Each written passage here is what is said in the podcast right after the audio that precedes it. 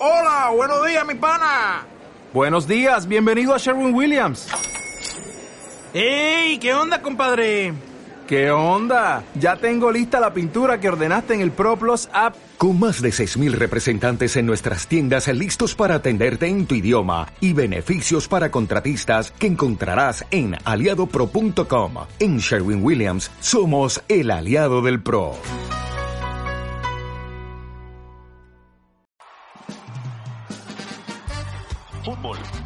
Y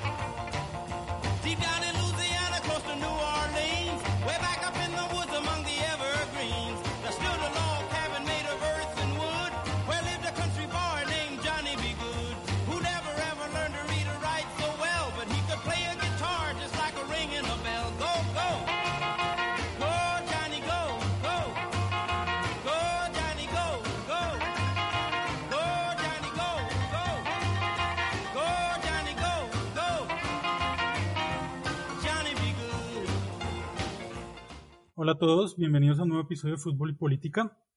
Este es nuestro episodio número 11, llegamos al 10 y ni nos dimos cuenta ni lo mencionamos. Entonces decidimos hacer algo diferente en este episodio por haber superado la decena de capítulos y es por eso que acabamos de escuchar Johnny B. Good, canción del, canta- del cantante y guitarrista estadounidense Chuck Berry, que apareció por primera vez en su tercer álbum de estudio, eh, denominado Chuck Berry is, is on Top, eh, publicado en 1959. Traemos esta canción porque hoy vamos a hablar de rock, de fútbol y de política.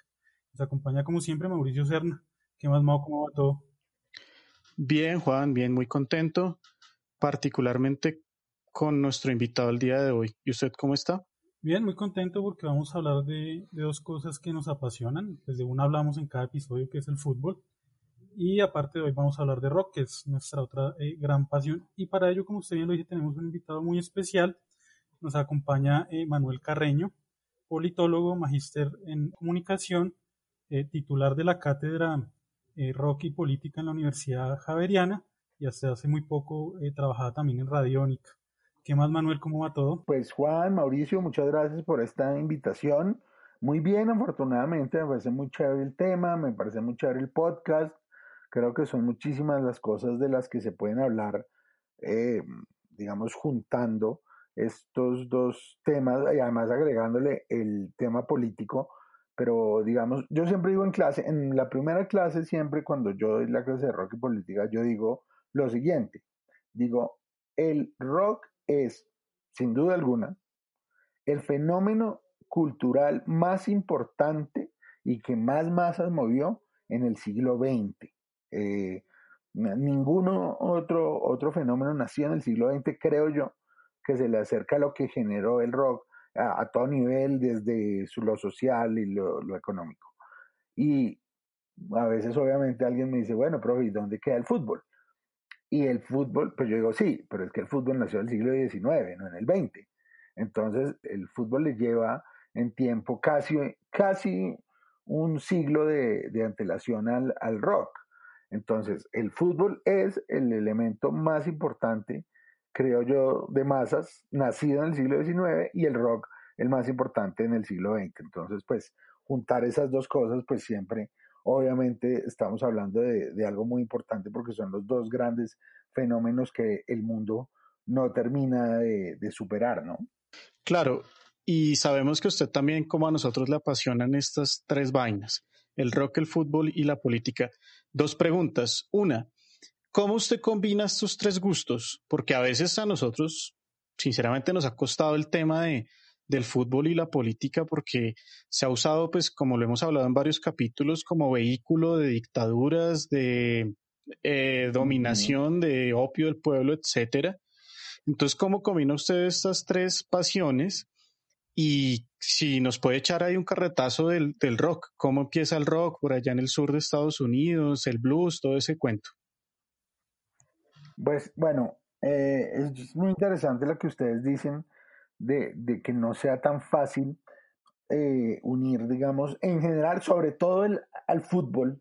El fútbol es un fenómeno tan fuerte que a veces, a, menos de que sean cosas, digamos, demasiado evidentes, como lo son las dictaduras o, o el fútbol como un instrumento de poder, el Mundial del 34, el Mundial del 38, ¿sí? el Mundial del 78. Ahí es clara la cosa, sobre todo si entendemos la política como un tema de poder. Pero ya pensándolo, digamos, en- y pensando la política, yo creo, no, no sé cómo, cómo definan ustedes eh, política aquí, pero pues a mí me parece que, que la política no tiene que ver eh, exclusivamente, y así me gusta a mí enseñarla, con los procesos políticos, digamos, ni, ni, ni es un solo, solo un estudio del poder. Realmente la política tiene que ver con muchas más cosas, tienes que, tiene que ver con nuestros cotidianos, tiene que ver con nuestra sociedad, tiene que ver con nuestras reflexiones del día a día son sobre muchísimas cosas. En fin, la, la, la política eh, entendido como, como más, digamos, eh, un conjunto de valores que puede haber en una sociedad, pues yo creo que ahí el, el fútbol eh, puede entenderse de mejor manera sin cosas que de pronto no sean tan claramente, digamos, de nuevo de, de, uso del poder. Yo creo que en general el fútbol y sus dinámicas terminan generando eh, cosas que se acercan a, a, la política eh, de, desde distintas eh, formas, que obviamente hoy veremos algunas. Pero hay una cosa que me parece aún más interesante, y es que si hay dos fenómenos a los que les ha costado, siendo tan famosos los dos, terminar de tener un vínculo cercano es al rock y al fútbol.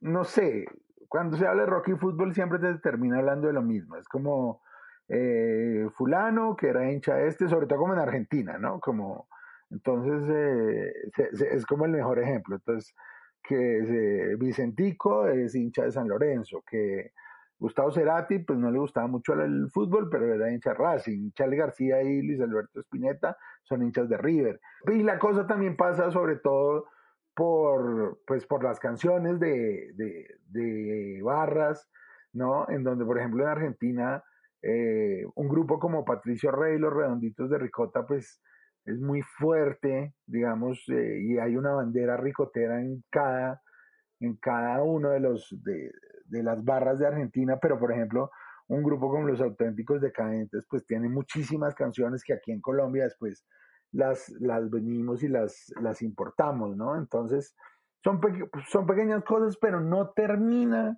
de ser como una unión clara. Y eso tiene que ver para mí, con esto termino la primera pregunta y voy a la segunda, no quiero alargarme.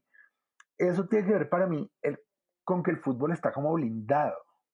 El fútbol es una cosa que creo yo que puede pertenecer a la cultura pop, a la política, pero está como blindado y tiene finalmente en, su en sus códigos y en, y en sus símbolos, están como tan cerrados que es un mundo que vive aparte de todos los demás, ¿sí?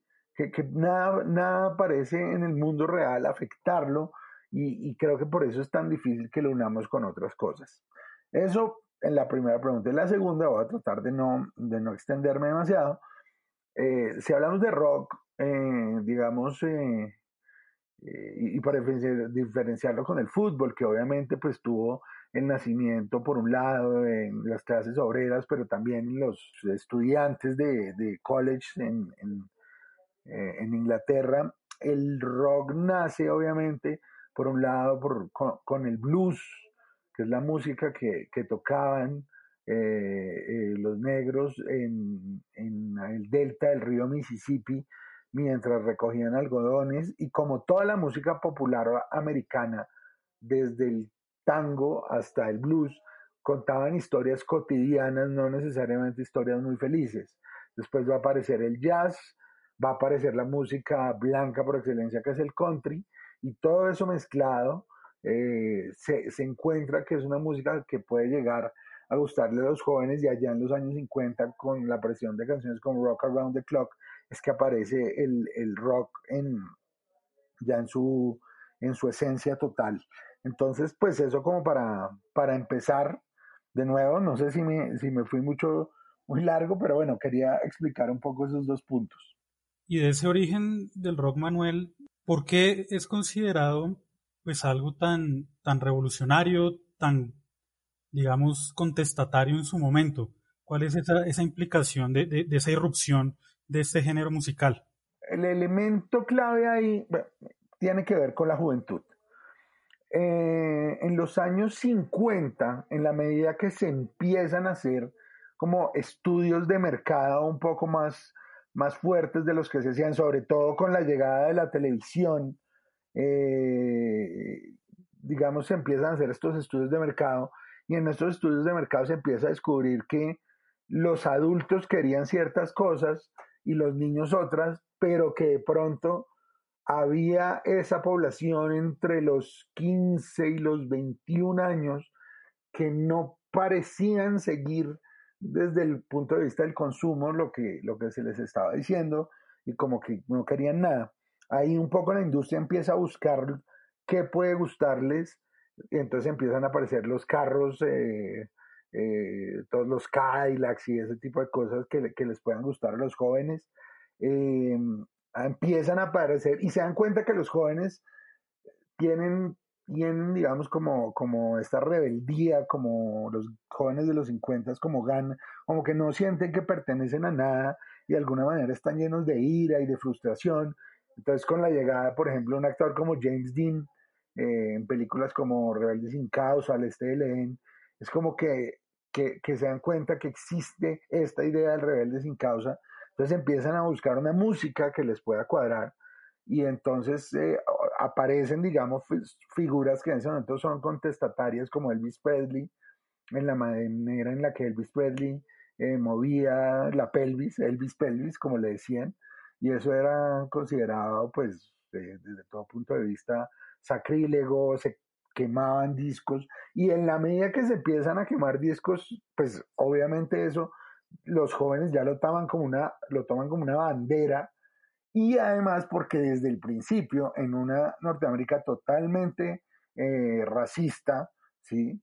Como hoy, pero en esa época además era un racismo no, no soterrado como el de hoy, era un racismo legal, entonces eso se toma también como la unión en las fiestas, por ejemplo, que se hacían privadas de rock and roll, entonces habían negros y blancos y eso, eso digamos le da un elemento contracultural. Pero el rock and roll, ese gringo, no dura mucho por los problemas que van a tener Elvis Presley, que se va al ejército, Chuck Berry, que lo meten a la cárcel, Jerry Lee Lewis, que su carrera se va por el caño cuando se sabe que se casó con una prima menor de edad. Bueno, todos empiezan a tener problemas, pero va a ser cuando llegue en los 60 la famosa invasión británica, con los Beatles y los Rolling Stones a la cabeza, pero con muchísimas bandas detrás, en donde el rock va a tener ese, va a empezar a tener ese elemento contracultural mezclado con las drogas, con el LCD, eh, con, bueno, con una cantidad de cosas.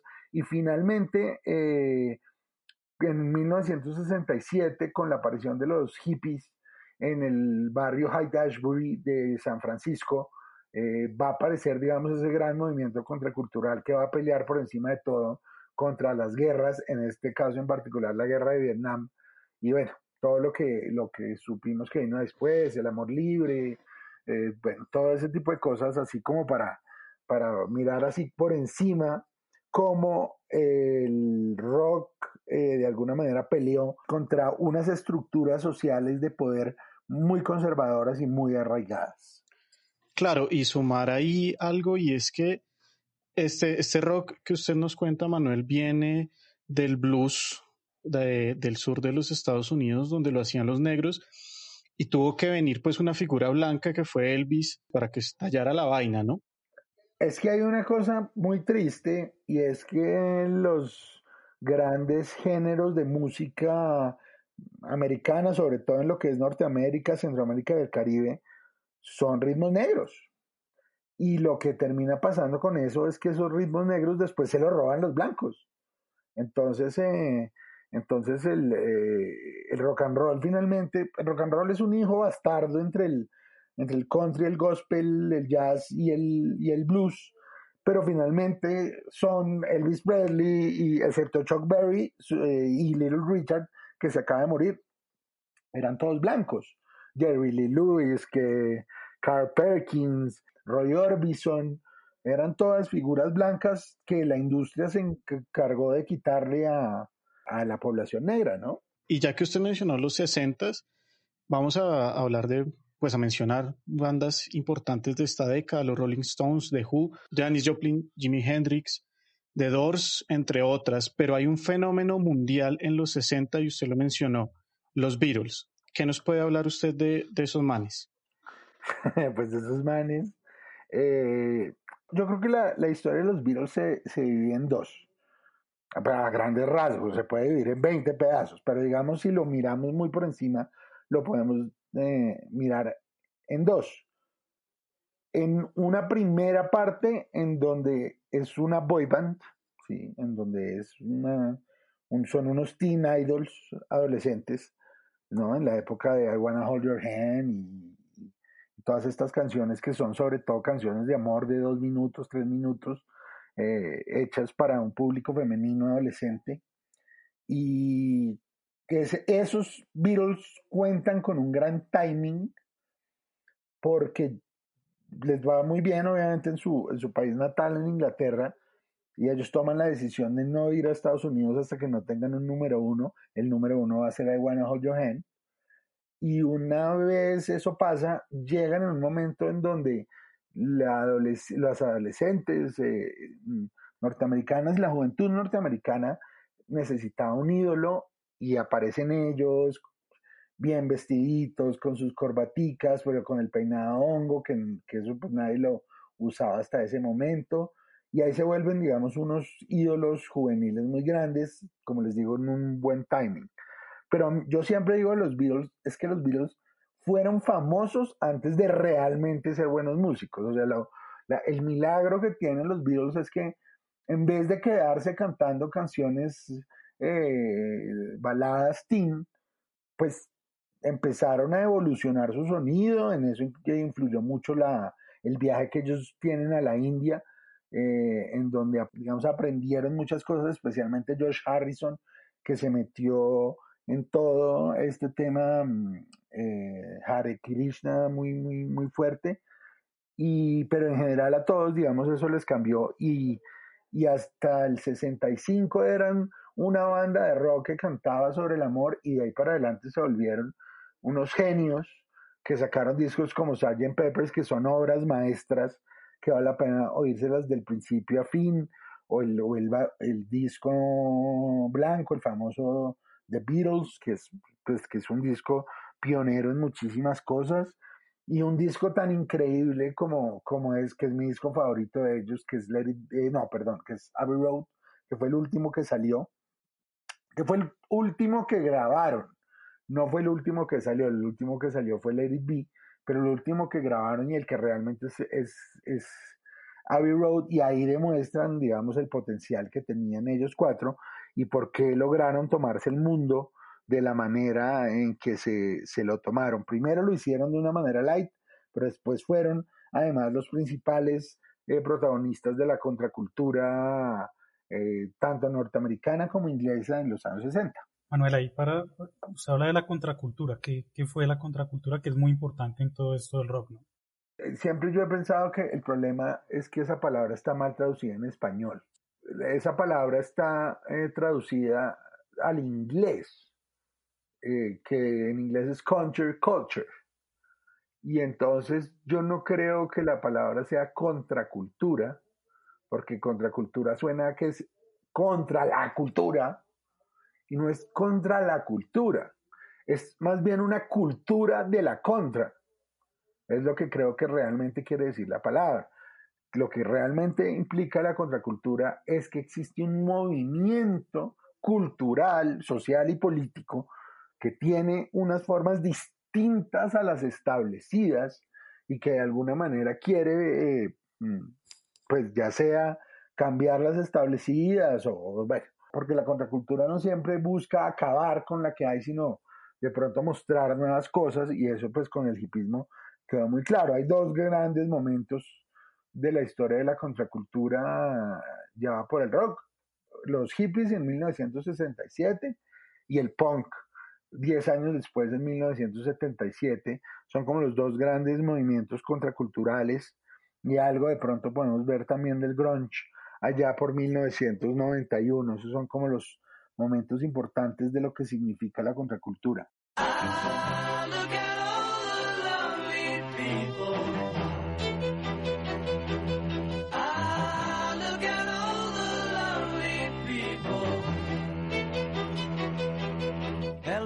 Rigby picks up the rice in the church where a wedding has been. Lives in a dream, waits at the window, wearing the face that she keeps in a jar by the door. Who is it for?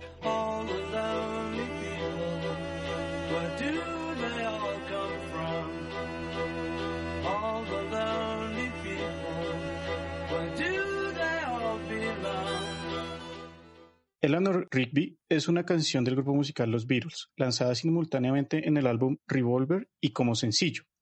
La canción fue escrita principalmente por Paul McCartney con ayuda de John Lennon, lanzada el 5 de agosto de 1966.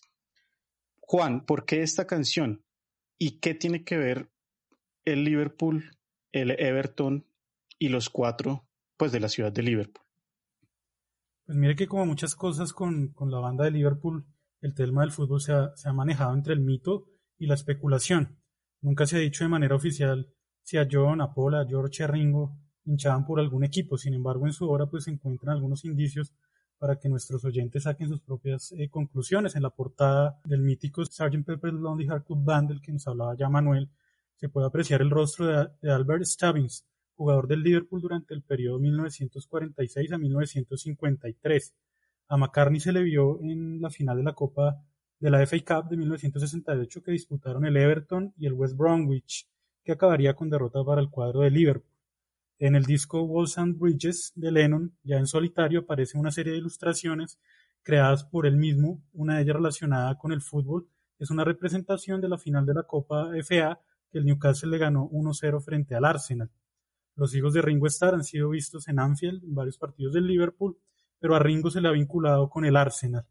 Eh, cuando a Harrison le preguntaron cuál era el equipo de sus amores, afirmó, en Liverpool hay tres equipos, yo soy del otro.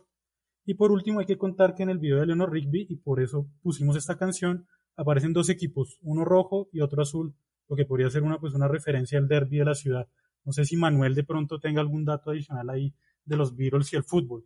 Pues hombre, no, todo lo que usted acaba de decir creo que es lo que además siempre pasa y el tema de que los hijos de Ringo se, eh, están hoy en día más eh, asociados al Arsenal, pues que es de Londres además, lo de la portada del disco de Lennon.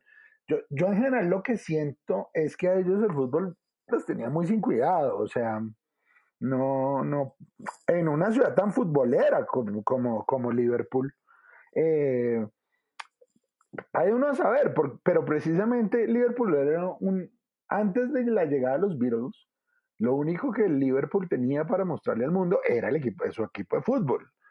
Sus equipos, porque el Everton hacía unas muy, buenas presentaciones, pero era el, Liverpool el, pues el, que siempre mandaba.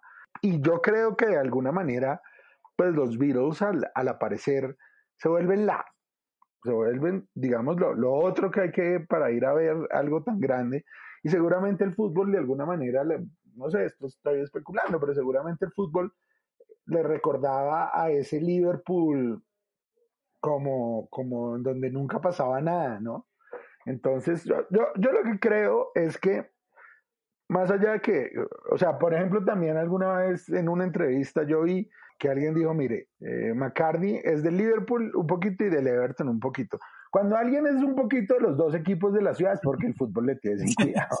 O sea, yo siempre pensaba eso. O sea, una persona que diga, no, yo soy Santa Fe un poquito y de Millonarios un poquito, es una persona que no ha, pi- no ha pisado el estadio nunca en su vida, porque es que eso no puede ser. Y creo que ellos estaban demasiado, todos los cuatro metidos en la música, como para que eso hubiera sido, digamos, un elemento. Pero, pero es lo que usted dice, se queda más en la leyenda, se queda más en la especulación, se queda más en pequeñas pistas que ellos tiran, pero finalmente creo que su relación con, con el fútbol nunca fue, digamos, tan fuerte.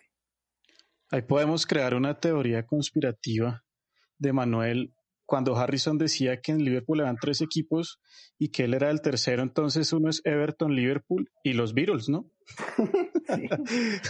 Ese es el, el tercer, el, claro, ese es el, el, primero, ¿no? Porque, pues, es decir, o sea, si a mí me preguntan, sí, el Liverpool es un equipo muy importante, pero, pero, pues, por otro lado están los Beatles, que son el equipo más importante de, de la historia, como equipo como cuatro. Ahora, la famosísima canción de Liverpool con la que empieza todos sus partidos y que pues es su himno, el famosísimo You Never Walk Alone, que es una canción viejísima, además que ha tenido muchos covers, que era originalmente una canción de un, de un musical, pero la versión famosa que es la que suena en Anfield Road cada vez que ellos van a jugar un partido, es de un grupo llamado Jerry and the Pacemakers, que también eran de Liverpool.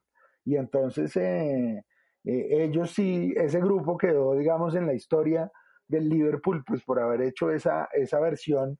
Y, y, y es chévere que, que, esa canción que se volvió tan icónica sea de un grupo de Liverpool. Esa, esa no la teníamos y, por eso fue que lo invitamos, Manuel. pues ahí les tiro, ahí les tiro ese dato. Jerry and the Pacemakers, que fue una banda importante de Liverpool, son los que cantan la famosísima You Never Walk Alone de, que suena siempre en Anfield Road antes de que empiece un partido.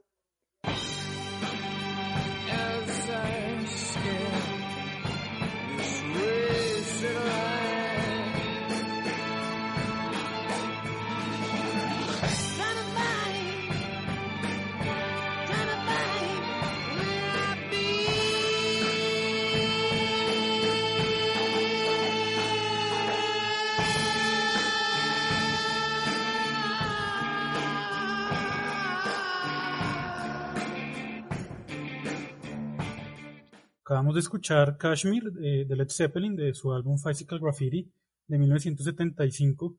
Eh, fue muy difícil para mí escoger canción de Led Zeppelin, puesto que es mi banda favorita de todos los tiempos. Y la escogí eh, porque Robert Plant, eh, vocalista mítico de esta banda, dijo, desearía que fuéramos recordados por Kashmir más que por Stairway to Heaven. Es tan correcta, no hay nada pretencioso y no hay voces histéricas. Es Zeppelin a la perfección. ¿Y por qué nombramos a, a, Robert Plant y no, y no, escogimos la favorita de Jimmy Page o, de John Boham o de John Paul Jones? Pues porque es que resulta que, que Plant pues es un fanático eh, e hincha de, del Wolverhampton, el equipo inglés del que, del que en, algún capítulo pasado contamos la historia de Stan Cullis, el hombre que, que se negó a hacer el saludo nazi en un partido y que es un verdadero referente del Wolverhampton. Bueno, pues el otro gran referente, porque pues en lo futbolístico este equipo no ha ganado mucho, pues debe ser Robert Plant, que además es el vicepresidente honorario de, este equipo. Hay una serie de fotos de, Plant con la, con la camiseta del Wolverhampton, precisamente tomadas en los 70 en los que usa unos shorts eh, más cortos de lo que yo quisiera realmente, pero seguramente esto a algunos caballeros y algunas damas les gustará. Eh, a Manuel no le gusta mucho Led Zeppelin, le leí por ahí, es más como de Who, ¿no, Manuel? Sí, sí, no, no, o sea, no, no, no es realmente, pues, eh, o sea, reconozco totalmente su, su, importancia, pero no sé, no, nunca hemos conectado, es un tema como de conexión, no, no, no, nunca, nunca hemos conectado. De sí es una banda que me gusta muchísimo más. Eh, ahora, yo en general no soy un gran fan del, del rock eh, clásico, me gustan bandas como como los Beatles, como los Stones, como The Who, eh, no sé, bandas como Fleetwood Mac también me gustan, pero, pero de nuevo, mmm, son gustos, no, no, para nada es un, digamos, es, no es una cosa personal, simplemente son gustos, pero reconozco, digamos, lo, lo importantes y, los fuertes que han sido para la historia del rock, una banda como, como Led Zeppelin. Bueno, ¿y qué, qué nos cuenta usted de la década de los 70 pues, en materia musical, social y política? Yo siempre, siempre les echo el mismo chiste a mis alumnos de rock y política. Yo les, el chiste pues parece que funciona porque se siguen riendo. Eh, yo les digo que los 60 fueron como la fiesta y los 70 fueron el guayabo. eh, porque entonces todos esos sueños de los hippies en los sesentas, eh, de lo que querían cambiar, cambiar el mundo. Bueno, ahí pasaron varias cosas. El hippie, para explicar, trato de, no, trato de ser conciso, pero para explicar los setentas hay que explicar cómo murieron los sesentas. Los sesentas mueren de maneras, digamos, muy fuertes. A ver, primero, digamos, se acaban los Beatles, eso es un elemento, digamos, que deja un poco huérfanos a todo el mundo. Segundo, se muere Brian Jones de los Rolling Stones en circunstancias no, no del todo aclaradas, amanece muerto en su, su piscina, eso fue un poco duro, y también los Rolling Stones van a contribuir, digamos, para acabar con los 60, con ese espíritu de paz y amor, cuando ellos organizan el Festival de Altamont en 1969, eh, en donde ponen a, a cuidar eh, nada menos y nada más que a, que a los Hells Angels, los famosos, estos señores de barba y Harley Davidson, pues que eran unos criminales. Y eso termina en la muerte de, de un hombre negro y en, y en muchísima violencia. Y es un poco ese día como que se siente que se acabaron los 60, pero además cosas como que los hippies en este tema de amor libre, pues el amor libre suena muy bonito, pero el amor libre, así a la lata, puede generar dos cosas. Por un, por un lado, enfermedades y por otro lado, hijos. Y entonces, pues los hippies que vivían muy felices con sus niñitos caminando desnudos por la pradera, pues los niños crecen y tienen que ir al colegio. Entonces ya para los hippies no es tan fácil, digamos, vivir su vida.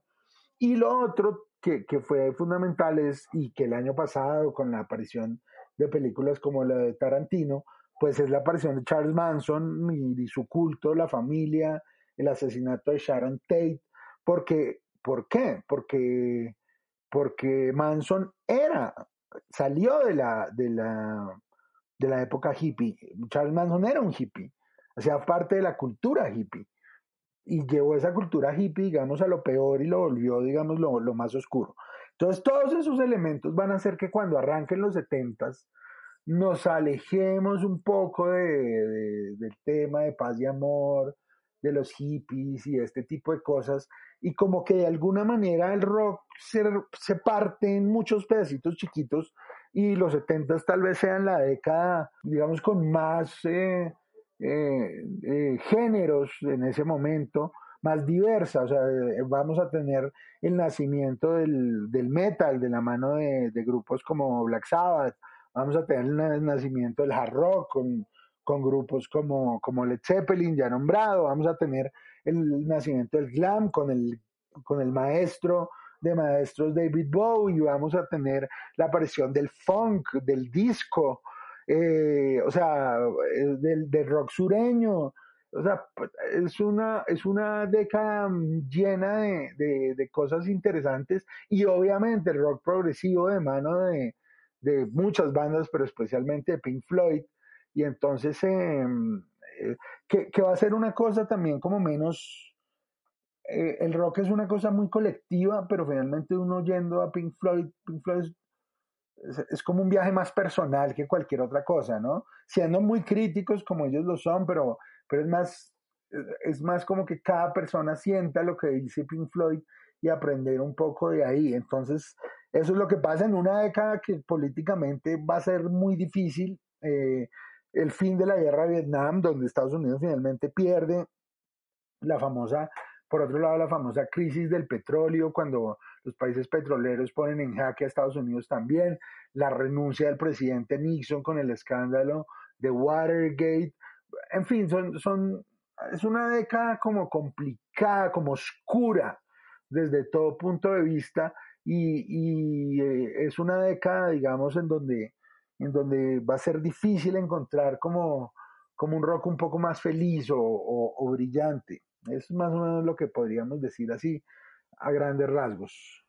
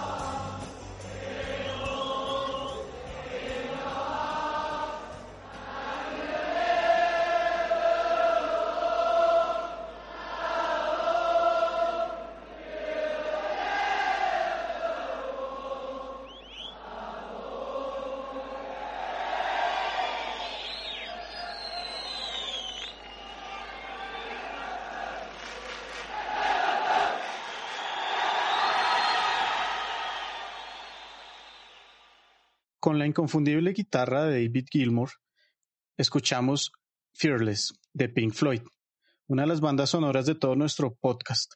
Pero esto no es casualidad o simplemente pues el gusto que tenemos por la banda. Lo que pasa es que Pink Floyd tiene una amplísima obra determinadamente política, como lo decía Manuel, en muchos escenarios es muy interior, pero también lo podemos leer en un escenario macro como planeta, si se quiere. Un ejemplo de ellos es el álbum Animals, que tiene una estrecha relación con el libro Rebelión en la Granja de George Orwell. Es la tercera vez que Pink Floyd suena en nuestro podcast, como ya lo decía con la canción Fearless, una canción que es la tercera de su álbum Middle. Es el sexto álbum de estudio de la banda, publicado el 31 de octubre de 1971. La traemos en este momento porque como buenos ingleses, los integrantes de Pink Floyd eran amantes del deporte, del fútbol. Está claro que Roger Waters fue un genio musicalmente hablando. Lo que no sabemos es cómo le iba defendiendo el arco del AC Pink Floyd, ni cómo David Gilmour marcaba punta. Pero hay una serie de fotos que nos han dejado claro que los integrantes de la banda les gustaba mucho practicar este deporte. Esta canción particularmente inicia y cierra con una canción precisamente que nos mencionaba Manuel y es You'll Never Walk Alone.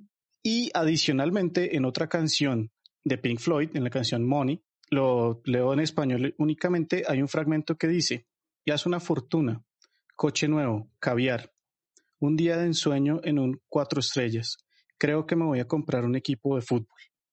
Entonces, más allá de todo lo que transmite la banda Pink Floyd, es evidente que también tenían un gusto por el fútbol. Y con esto pues entramos de lleno eh, en esta década que curiosamente en esta armonía eh, del rock eh, muy elaborado, muy bien trabajado de estas bandas, nace lo opuesto. Van a ser un movimiento pues bastante diferente, ¿sí o no, Manuel? Porque hablamos de bandas como los Ramones, como Sex Pistols, como The Clash. ¿Y qué fue esa maravilla que nació? El punk, como género musical, realmente nace en Nueva York con los Ramones. En 1970. Los Ramones empiezan a tocar en 1975 y en 1976 sacan su primer álbum, El Ramones. Sí, el Ramones Ramones. Eh, y digamos que ellos eh, precisamente sacan ese álbum con la firme idea de hacer algo distinto a lo que estaban sonando todas las bandas progresivas, eh, Pink Floyd, Yes, Genesis, King Crimson, etc. Entonces ellos querían volver un poco como al, al, al sonido original del rock and roll, canciones rápidas, fuertes y cortas, eh, y eso lo, lo, hacen. Y finalmente, como les digo, publican en 1976 su primer álbum, pero al, al mismo tiempo empiezan a tocar en el famoso CBGB's, el bar que los hizo, digamos, famosos, que quedaba ahí en, en Manhattan, en Lower East Side. Y entonces eh, ellos de alguna manera nos dan el sonido. Lo que pasa es que la música, la, las letras de los de los eh, eh, de los Ramones, pues son letras no son tan políticas en el sentido estricto, son canciones más sociales, de, porque eran unos jóvenes en Nueva York de clase media. Entonces son una música más de no pertenecer, de sentirse alienado, de que las chicas no les pararan bolas, de que su vida era muy aburrida, es más como las, las letras de los Ramones. Lo que pasa es que en 1977 los Ramones van a Inglaterra a tocar por primera vez y ahí se encuentran con un público lleno de obreros, casi todos hijos de obreros, eh, que están en una crisis muy tenaz, porque Inglaterra en esos años está en una crisis muy grande, y se encuentran con una cantidad de, de, jóvenes que quieren tocar y que quieren decir algo a través de la música, pero que hasta ese momento no habían encontrado el sonido que necesitaban. Y ese sonido se los va a dar los Ramones. Ellos van a estar ahí en ese concierto y todos van a decir como, ah, así es que tiene que sonar esto. Y ahí aparecen los Sex Pistols, The Clash, The Damned, Generation X, bueno, todas las bandas de, de punk de la primera ola eh, británica que aparecen ahí y por eso el año, digamos, como, como el año que es considerado, porque entonces, o sea, los Ramones dieron la música y ellos pues eran todos mechudos de chaqueta de cuero. Y ya el punk inglés lo que va a dar es, pues, es, el tema este de, de las camisas rotas, rasgadas, los pines, ¿no? Todo este tipo de cosas. eh, o sea, le- y eh, acá sí no hablando de temas sociales, porque estos sí son obreros que tenían que hablar acerca de cómo no tenían plata, de cómo estaban jodidos, de cómo la reina era una mierda, bueno, todo ese tipo de cosas. Y eso aparece, en ese momento aparece, digamos, el punk de, una manera fuerte. Dato curioso, eh, yo en una época, hace no mucho, decidí seguir a Steve Jones, el guitarrista de los Sex Pistols, para ver si decía algo medianamente interesante en Twitter. Les voy a decir una cosa, es el Twitter más aburrido y pendejo que he, que he visto. Yo lo único que hablaba ese señor todo el tiempo era sobre fútbol. Era- pero, pero ni siquiera decía cosas interesantes. Era, es hincha, pero fanático del Chelsea. Todo mal también. Y entonces el tipo, el tipo, sus tweets eran todo el tiempo hablando de que parecía un hooligan. Ah, sí, ganamos. Qué, qué desilusión. Es que los Pistols son una desilusión en sí mismos. Pero bueno, esos son, son, No, son cositas y, que y- pasan. y ni hablar pues de que Roten pertenecía al Partido Conservador, ¿no? Sí, sí, o sea,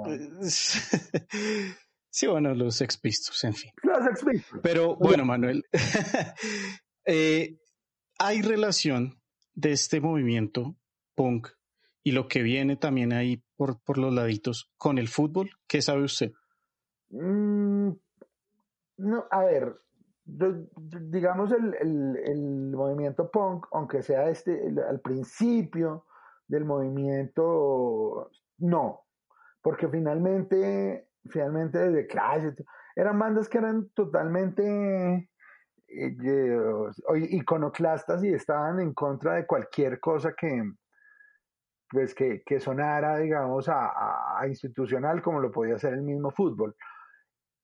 Ahora, cuando uno oye otras bandas más adelante, como Sham 69, por ejemplo, que, que tiene una canción que, que se la recomiendo porque, porque es una canción muy de coro futbolero inglés, eh, que se llama Where the Kids Are United, eh, Nowhere Never We Divided.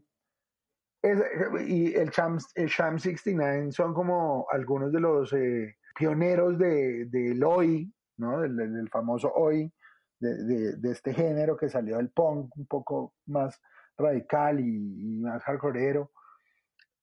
Yo siento un parecido grande entre, entre varios de- de bandas del hoy y los hooligans. ¿sí?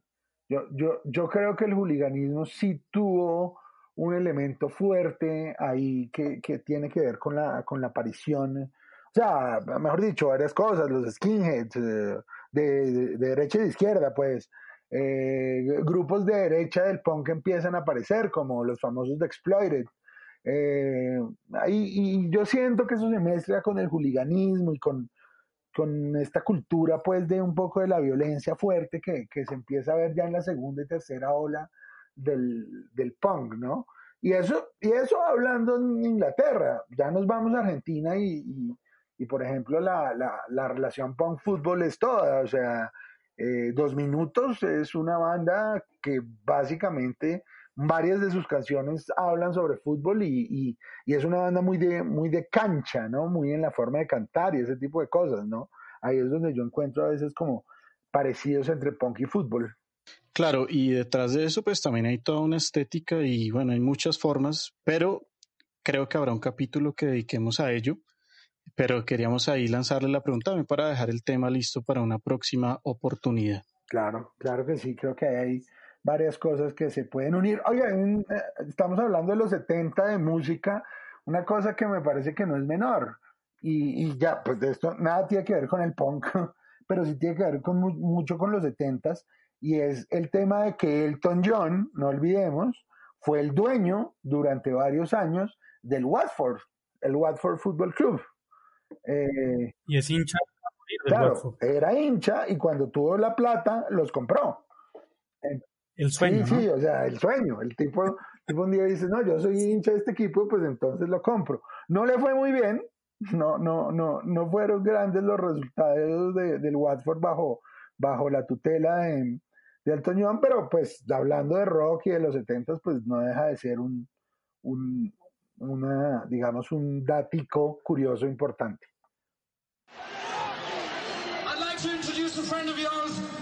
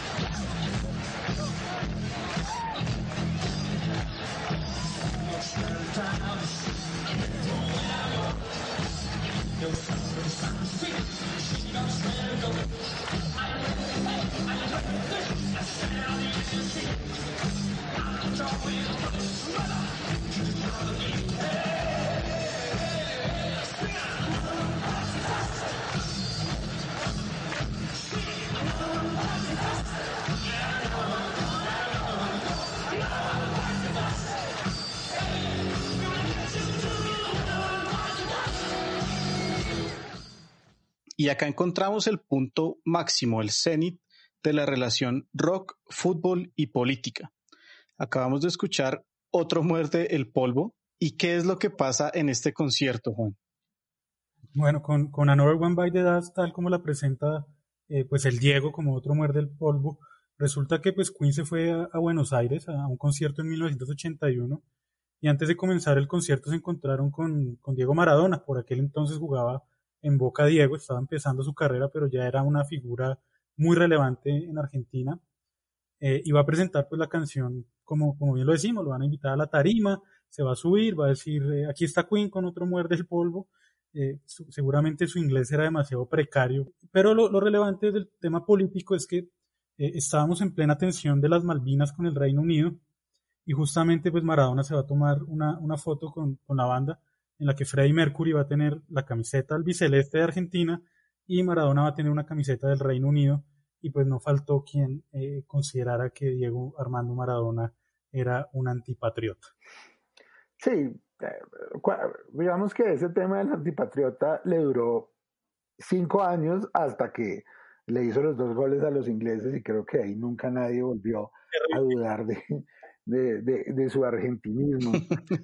Eh, sí, o sea, pero, pero es increíble, o sea, realmente ese es uno de los momentos más bonitos de la historia del rock, o sea, en, en un, o sea, en, en a, la- a puertas de una guerra entre dos países, que la banda, además porque no es cualquier banda, la banda más británica, o sea, ya me preguntan cuál es la banda más británica de la historia del rock británico, pues es Queen, se llama Queen. O sea, es- y, y- Sí, pues, no. y toda su estética y todas sus letras y todo, pues es, es, es muy británico. Precisamente Another One Bites the Dust y todo ese disco de, de The Game fue un, fue, fue, digamos, un romper un poco con ese sonido británico, pero Queen es el símbolo de la britanidad, si, si es que existe esa palabra, de, de sí. Y Maradona, pues es el símbolo de Argentina, o sea, es el máximo símbolo de, de lo que es Argentina y verlos todos ahí justo antes de la guerra eh, anunciando esto y otro como muerde el polvo y todo, pues me, me, me parece, me parece que eso lo que demuestra es que el fútbol a veces es capaz del rock, es capaz de curar heridas que, que, que a veces deja la política. El fútbol también, pero sobre todo el rock. Bueno, y para cerrar esta partecita de Queen, hay una historia muy cortica, un poquito cómica, de un exportero, Peter Seck, quien pues fue figura muchos años en el Chelsea, tuvo un accidente, luego empezó a tapar con, con su característico gorrito. Lo, lo curioso fue que el hombre abrió un día un canal de YouTube para, pues para demostrar que no solo era arquero y empezó a tocar batería en su canal de YouTube.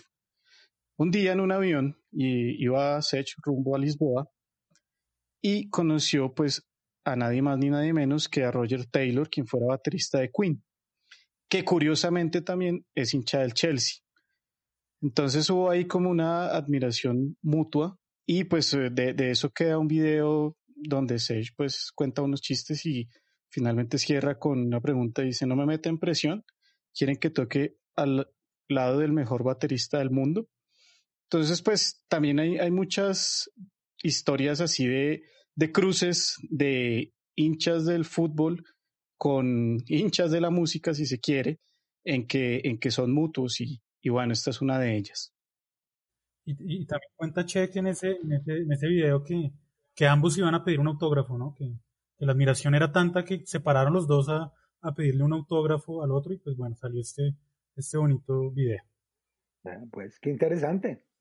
Y hablando de, de checos y, y de Peter Check, eh, Rosicky toca eh, eventualmente y es invitado con una banda de punk checo, ¿no, Mago? Que se llama, ya, ya ni me acuerdo el nombre, Triseski, algo así. Lo Sí. escuchamos y, y no, y no suena nada mal, lo hace bien eh, Tomás Rosicky, el, el ex mediocampista checo, con esta banda de Del punk. Arsenal también, ¿no? Muchos años en el Arsenal, Rosicky. Die- diez años en el Arsenal, sí señor. Sí, sí, sí, sí. Entonces, pues ocasionalmente iba ahí de, de guitarrista invitado. Y pues a una curiosidad que esta sí no tiene ningún peso, y es que el vocalista de la banda donde tocaba Rosicky tiene una camiseta que a primera impresión uno la ve y es del Liverpool. Entonces nosotros dijimos, pero este man pues, trae a Rosicky y no, resulta que no es del Liverpool, es, eh, en vez de Carlsberg, el patrocinio de, de Liverpool, tiene escrito su nombre en checo y el escudo es muy parecido al del Liverpool, pero es un escudo de la banda.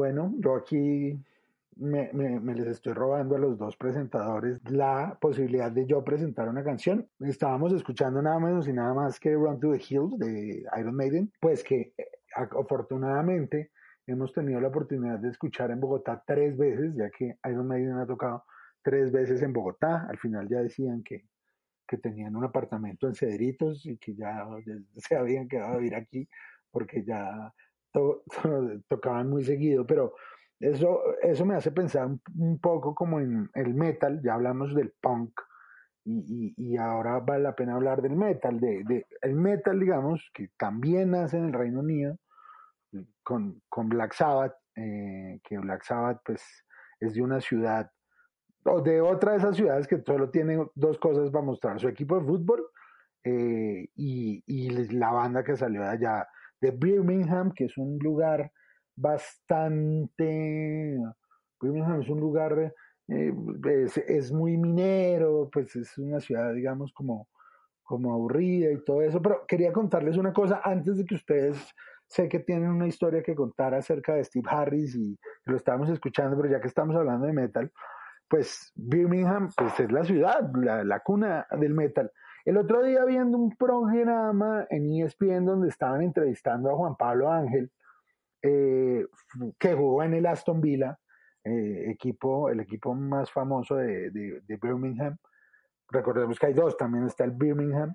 Y, y Juan Pablo Ángel contó una historia muy interesante y es que, eh, pues, al, al ser de Birmingham, pues obviamente, pues, estando allá Black Sabbath, Ozzy Osbourne estaba viviendo ahí en ese momento en Birmingham y, cuadraron eh, entre los jefes de prensa de, de Aston Villa con Juan Pablo Ángel y los jefes de prensa de, de para que se pudieran encontrar y para que Juan Pablo Ángel le diera la camiseta y bueno, era ahí como una unión porque efectivamente Ozzy es hincha de, de Aston Villa, pero justo el día que iba a pasar tuvo un accidente que casi se mata y, y no, y el pobre Juan Pablo Ángel contaba en la entrevista que se quedó con los precios hechos de poderle dar a, a, a Osbourne la, la, la, la camiseta y, todo eso, pero digamos ahí me parece interesante como, como ver cómo el, el metal ahí y como el mismo Ozzy que pareciera que nada le importara,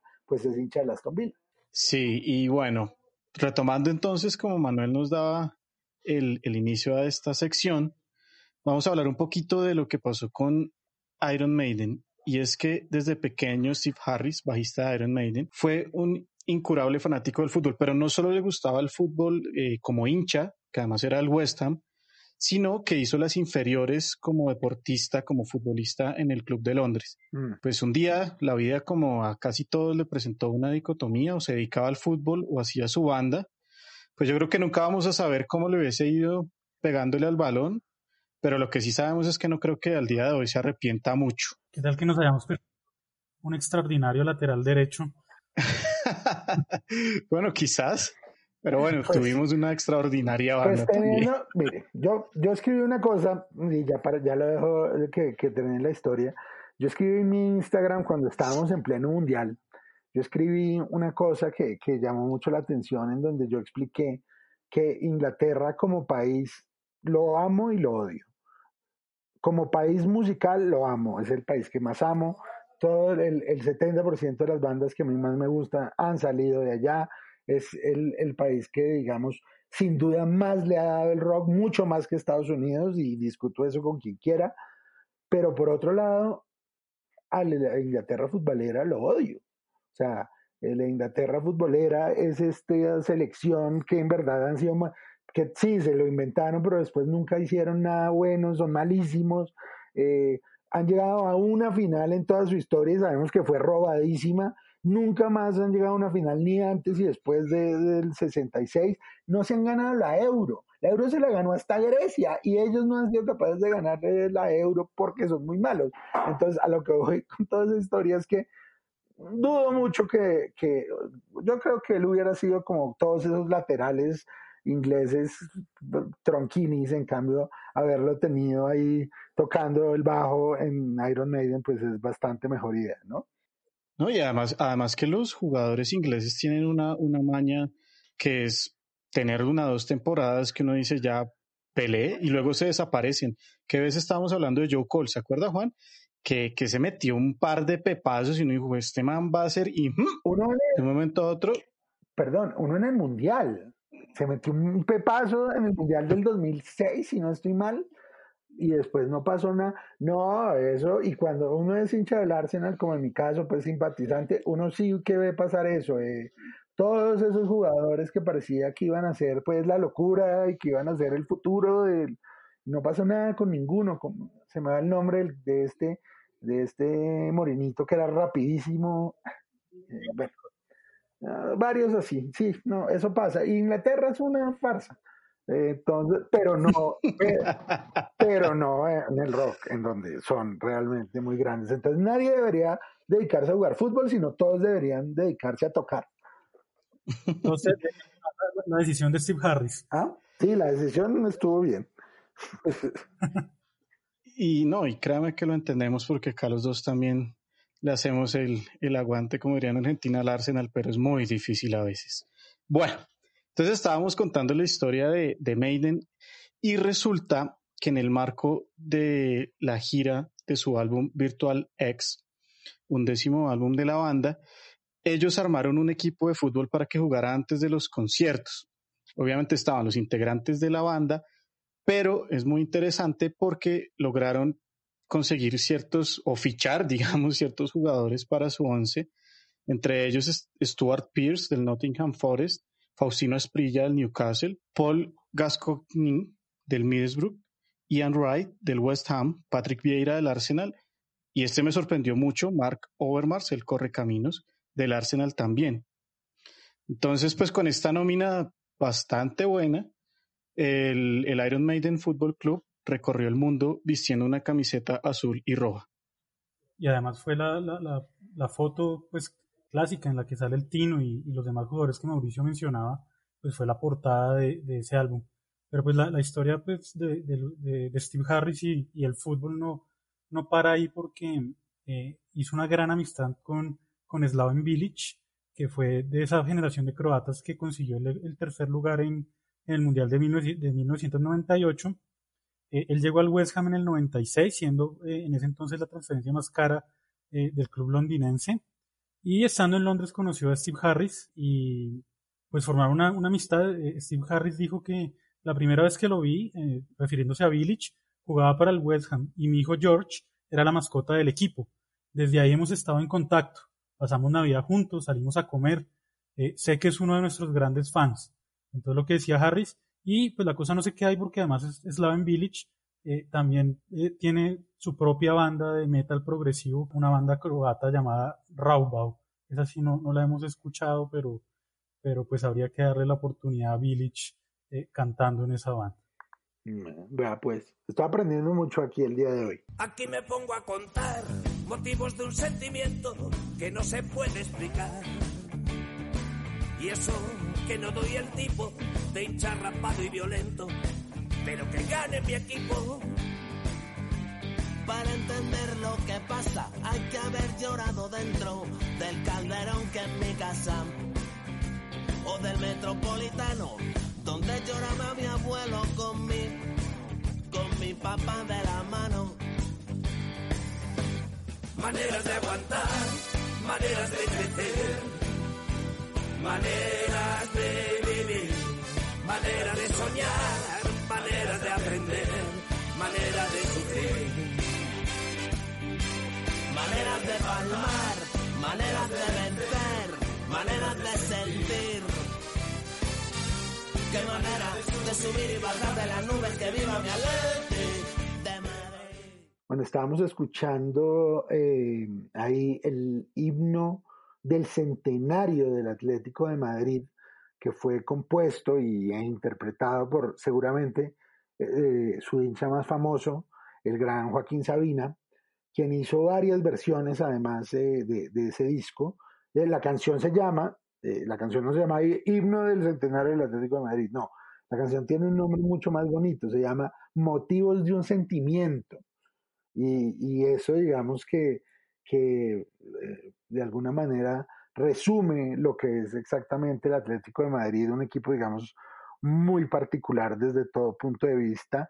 Eh, la, la primera frase dice, aquí les vengo a contar motivos de un sentimiento que no se puede explicar y, y, y, creo que eso bueno, se puede decir en cualquier equipo del mundo, pero en el Atlético de Madrid sí que es cierto, porque el Atlético de Madrid, o sea, uno lo primero que tiene que pensar cuando piensa en el Atlético de Madrid es el vecino que tiene. O sea, todos en la vida les, puede tocar eh, un, clásico difícil, ¿sí? Eh, en distintos lugares. Eh, no sé, el Arsenal, pues hay varios equipos en Londres, como el Chelsea, pero que su rival de patio sea el equipo más ganador de la historia del fútbol, con trampas, sin trampas, no me voy a meter en eso ahorita, es muy duro. O sea, es realmente tener que aguantarse ese vecino tan cansón, es muy duro. Y eso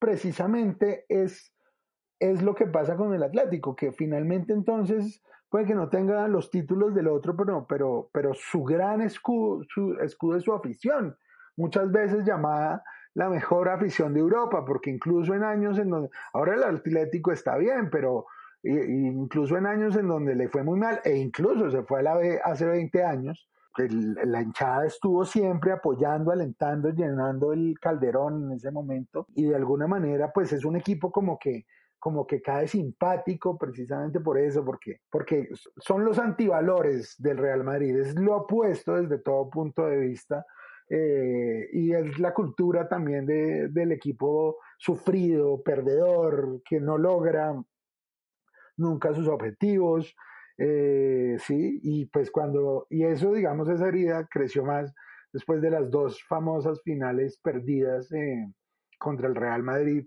en, en la Champions en los últimos tres años. Recordemos que el, que el Atlético de Madrid ha perdido tres finales de Champions, una contra el Bayern Múnich por allá en el 74 eh, y estas dos contra el Real Madrid. Entonces, eh, de alguna manera, eso hace que el equipo tenga como, un, una filosofía, digamos, distinta.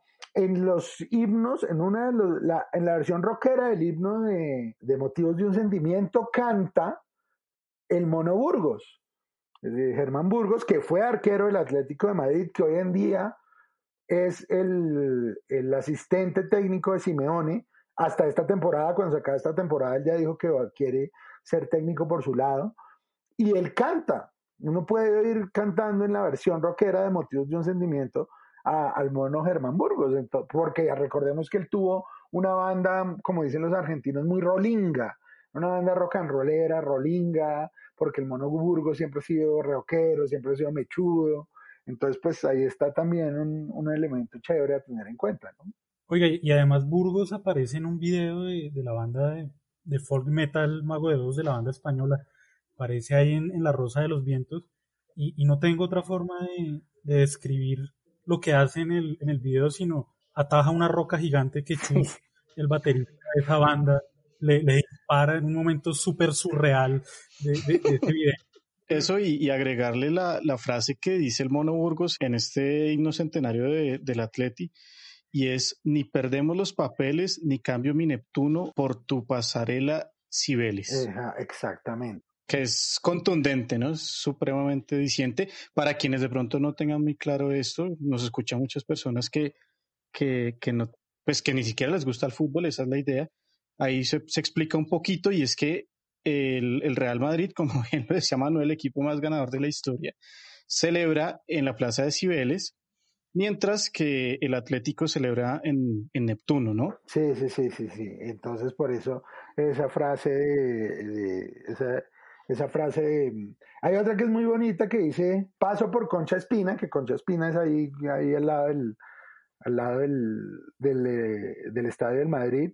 Eh, dice yo paso por Concha Espina como si fuera un forastero y después dice paseo de los melancólicos, cuánto te quiero. En el desaparecido Vicente Calderón hay un, hay, una, una calle a la salida que se llamaba nunca una calle mejor puesta para un estadio del Atlético, Paseo de los Melancólicos, porque siempre salían melancólicos del estadio porque no lograban ganar el partido. Entonces, eh, eso, eso, no, ese himno es muy bonito, tiene muchísimas cosas chéveres eh, y que, que reflejan exactamente pues lo que es el, el Atlético de Madrid. Durante cinco días duro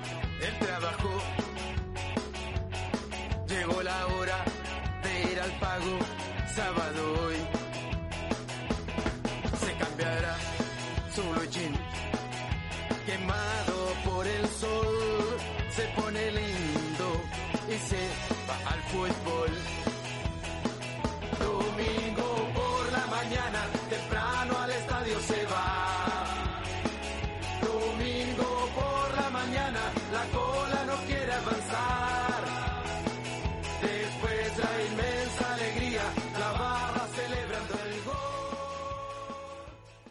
A Carlos Caselli lo conocimos en nuestro capítulo Latinoamérica 1, donde hablamos de la dictadura de Pinochet en Chile. Carlos Caselli, para muchos el mejor jugador de la historia chilena, el pibe de Chile, participó en la canción que acabamos de escuchar, se llama El hincha, de la banda chilena ska punk Los Miserables, y protagoniza de una forma bastante cómica el video de la misma. Hay que notar que en Chile hay un club del que yo creo y espero y deseo que le hagamos un programa completo a ese club, que es el Club Palestino. Entonces, los miserables fanáticos de este club le componen esa canción, una canción, perdón, que se llama Mi querido Palestino.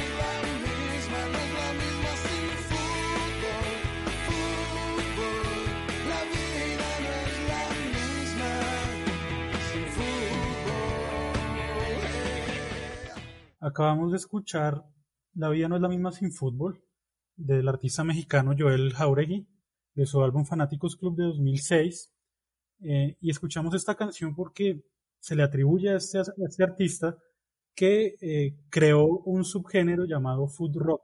Y es que pues eh, Jauregui le ha cantado eh, al fútbol en todos sus álbumes. Todos se tratan de, de fútbol. Tiene canciones como Campeones, Calles de América la que acabamos de escuchar, La vida no es la misma sin fútbol, Héroes, y sus canciones pues han sido eh, usadas en diversos programas deportivos, en Teisa Sports fue, fue, fue usado en Estudio Fútbol, eh, bueno, entre muchos otros, entonces pues nos pareció bien curioso traerlo, eh, pues no hay mucho más que decir, es alguien que se ha dedicado pues desde un rock pop un poco suave, cantarle al fútbol. Y bueno, pues así vamos llegando al final de este programa, pero pues le queremos preguntar a Manuel porque es que a nosotros nos, nosotros nos pasó lo que nunca creímos que nos iba a pasar y es lo que le pasaba a mi papá que dejó, dice que dejó de escuchar música en 1979. Nosotros dejamos de escuchar música como en el, como en el 2006, Manuel. ¿Qué ha pasado con, el rock en, la actualidad? ¿Qué, es lo que se está moviendo? ¿Y qué, ha pasado con rock y fútbol en estos años que, que nos quedaron por fuera? Porque pues por eso Manuel da una cátedra completa de este tema. No, bueno, rápidamente yo creo, porque además, eh, además sé que ustedes también estaban pendientes del tema, yo creo que no hay que dejar de pasar, pues, el, eh, rápido, aunque sea nombrarlo, pues, la, la, el tema de los Gallagher, ¿no? El tema de Oasis. eh, Claro. eh, especialmente Liam, ¿no? Ese- los dos, yo sé que son hinchas, pero creo que es Liam el que siempre va al estadio, si no estoy mal. Eh, que, que le cuando Guard- Guardiola llegó al Manchester City, lo el que pusieron a entrevistarlo fue a él. Eh, y, y porque creo, a ver, creo que es el ejemplo más claro de un rockero hincha de un equipo. O sea, yo nunca he visto, eh, nunca he visto, digamos, un, ningún otro rockero. Ah, bueno, por ejemplo, eh, Rod Stewart, hincha a morir del, del Celtic, sí, que en- a- eh, cuando jugaron hace unos años por, por fase de grupos el, el Celtic contra el Barcelona y el Celtic les ganó el partido en Glasgow, mostraron a, a Rod Stewart llorando y toda la cosa.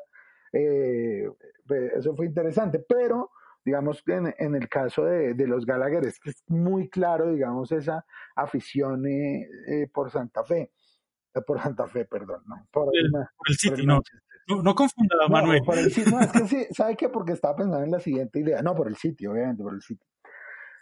Una, mire, el último granito que hubo en Bogotá entre fútbol y rock fue precisamente con el Santa Fe, cuando, eh, cuando en el Stereo Picnic de hace cuatro años, si no estoy mal, vinieron los Red Hot Chili Peppers.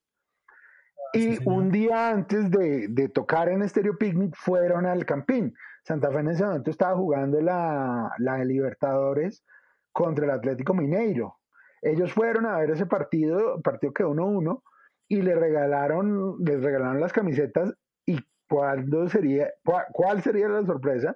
Cuando Flea sale a tocar con la camiseta del Santa Fe puesta. Eso fue un momento realmente histórico. Eh, la, la foto se encuentra si la buscan en, en internet. Eh, y rápidamente, cosas que han pasado. Kasabian, la, la, la famosa banda que ahora, que en estos días se está metido en un lío el cantante, lo sacaron por problemas también de acoso sexual y eso, pero en su momento Kasabian, Kasabian son de Leicester. Y cuando el Leicester quedó campeón de la Premier hace unos años, ellos hicieron un concierto en homenaje porque, porque ellos son de allá, ellos son de Leicester, como, como, como el equipo que quedó campeón. Esos son como algunas historiecitas así que se me ocurren en estos últimos años con, con el fútbol, que como les digo, no es fácil unirlo siempre con, con el rock. El otro que, que, que se declaró hincha de Santa Fe fue Manu Chao, ¿no? Él aparece en varios videos eh, con camisetas de Santa Fe. Cuando Manu Chao vivió en, en Colombia, que vivió, él vivió en Colombia un buen tiempo, porque además hizo la famosa, eh, el expreso del hielo, que iba pues, ¿no? Desde la, de- que era un, un tren que iba desde, desde la Sierra Nevada, recorría todos lados. Aquí grabó más o menos el caso de Babilón, y él tenía en la camiseta Además tenía la 14, la del Tren Valencia, que en ese momento jugaba con la 14, y él tuvo esa, y sal- ahí la mitad de las entrevistas que él dio en Colombia es con esa camiseta, cosa que siempre me pareció muy curiosa. Y eso me lleva a recordar la famosa canción Santa Maradona, que, bueno, todos la hemos escuchado sobre fútbol, pero yo recuerdo la, la explicación en una, en una entrevista en MTV con la camiseta de Santa Fe puesta. Él en, en MTV Latino una vez explicó cómo nació la canción de Santa Maradona. Él está en Nápoles, en un bar en Nápoles, y entonces en ese bar de Nápoles había, estaba la, la figura de la Virgen. Pues sabemos que allá son muy católicos, estaba la figura de la Virgen. Pero, y había un altar para la Virgen. Pero justo al lado de la Virgen había otro altar para Maradona. ¿sí? Y entonces, pero él lo que dice es que lo que más le impresionó es que no sabía a cuál de los dos se le rezaba más, si a la Virgen o a Maradona. Y por eso la canción se llama Santa Maradona y por eso la canción dice en, en francés Santa Maradona reza por nosotros, porque a lo que él está tratando de hacer alusión, más que el fútbol y que tan chévere el fútbol, es, a- es al tema de que le impresionó cómo la figura de Maradona en Nápoles es una figura religiosa, básicamente, y es considerada simplemente un dios. Eso es como, como la historia que tengo para cerrar acá. Bueno, entonces pues vamos llegando al final, pero yo sí le tengo que hacer dos preguntas a Manuel antes de despedirlo. La primera es que tenemos la costumbre aquí de siempre de recomendar alguna película y pues estamos hablando de rock. ¿Cuál es? Entonces la primera es cuál es su película favorita que hable de rock o que sea de rock y la otra es el Atlético de Madrid, Rosario Central, Santa Fe, el Arsenal. ¿Cuál es la razón de ese Le doy otra, Manuel? le doy otro que la selección holandesa. sí. Eh, sí, o sea, sí. A ver, bueno, vamos por partes. Hay varias películas rockeras muy chéveres que vale la pena ver. Hay una que salió hace unos años que yo se la recomiendo a cualquier persona que de verdad le guste el género, que sea feliz, que es una película que se llama Sing Street, que es eh, una película irlandesa sobre unos niños en un colegio que deciden armar una banda de rock. Es de verdad una película, además es una película de esas que uno se enamora de la película, de lo bonita que es, es, un- es una oda al, al, al rock, una oda pues a, a momentos difíciles de la historia de, de- Irlanda, bueno, esa la recomiendo. Y la otra que es mi favorita eh, es High Fidelity, que está cumpliendo este año 20 años, con John Cusack, basada en un libro de Nick Hornby, quien también ha escrito sobre fútbol. Eh, pero esta película es un- la historia de un hombre pues que está obsesionado por las novias que lo han dejado y todo esto, y todo mediado porque él es el dueño de una tienda de discos mediada por el rock, es una película increíble con una banda sonora que incluye a los Velvet Underground. Y en cuanto a la otra pregunta, pues hombre, yo no, yo no sé, yo no, no, no- o sea, a ver, yo me hice hincha de Santa Fe por, pues, porque mi hermano me, me, me llevaba al estadio y no tuve mucha opción. Y en la medida que yo empecé a crecer y ver lo sufrido que era, que era mm, Santa Fe, de alguna manera eso me gustó. Y eso me hizo más hincha. O sea, era muy duro, porque además era aguantarse a los hinchas de Nacional, de América, esos hinchas que aparecieron en Bogotá de Nacional y de América en los años 80, eh, y a los de Millonarios. Y, y- y- ver, yo en mi curso éramos yo y ot- otros dos de Santa Fe y todos los demás eran de Millonarios o de América o de Nacional. Era duro, pero eso me gustó. Y a medida que fui creciendo y me di cuenta que, que lo sufrido, que el perder, que lo complicado de todo eso, me gustaba, pues entonces ahí, justo en la temporada en que el Atlético de Madrid estaba con Maturana y le fue muy mal, yo dije, ah, pues tan chévere este equipo, me hice hincha de ese. Rosario Central, mire, o sea, Rosario Central de alguna manera, bueno, me hice, me hice hincha por el negro Fontana Rosa, por un hermoso cuento que si ustedes no han hablado de él, tienen que hablar con él, tienen que hablar de él, que es el famoso 19 de diciembre de 1971, donde se cuenta cómo, cómo se le ganó una semifinal a Newell's Old Boys y- y es un cuento hermoso que vale la pena que ustedes en algún momento le den aquí cabida. Y, y, y después de eso me tocó verlo irse a la B y bueno, cosas un poco terribles, pero siempre me quedó la idea de que, de que era un hermoso equipo. El Arsenal, pues obviamente tenía que ver un poco con el tema de Santa Fe, del uniforme, y cuando yo me hice el hincha del Arsenal, el Arsenal era bueno, acababa de ganarla, sí, claro, el, eh, cuando estaba Bergkamp y... Los, cuando los Invencibles, yo ya era hincha, yo me volví hincha en... Antes de eso, ah, en, en esa liga pre-invencibles que ellos se ganan, que está Bergkamp, que está Overmars, y después con los Invencibles, yo dije, bueno, al menos tengo un equipo que sí es bueno y que sí, gana.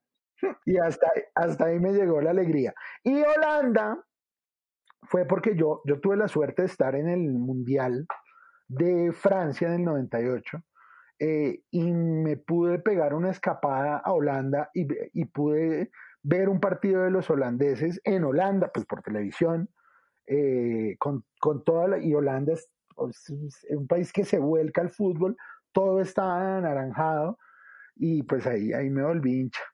Pero bueno, increíblemente el que más alegrías me ha dado de todos esos equipos en los últimos 10 años es Santa Fe, cosa que era impensada hace otros 10 años. Pero bueno, así es la vida, pero sí, me gusta, me gusta, me gusta ser hincha de los sufridos porque el día que ganamos, pues lo valoro el triple. Oiga, Manuel, ¿cómo es su cuenta de Twitter para que la gente lo siga? Claro que sí, arroba popcultura, ahí me, me ven dando lora de todo tipo de temas y ahí con muchísimo gusto eh, estoy para lo que necesiten.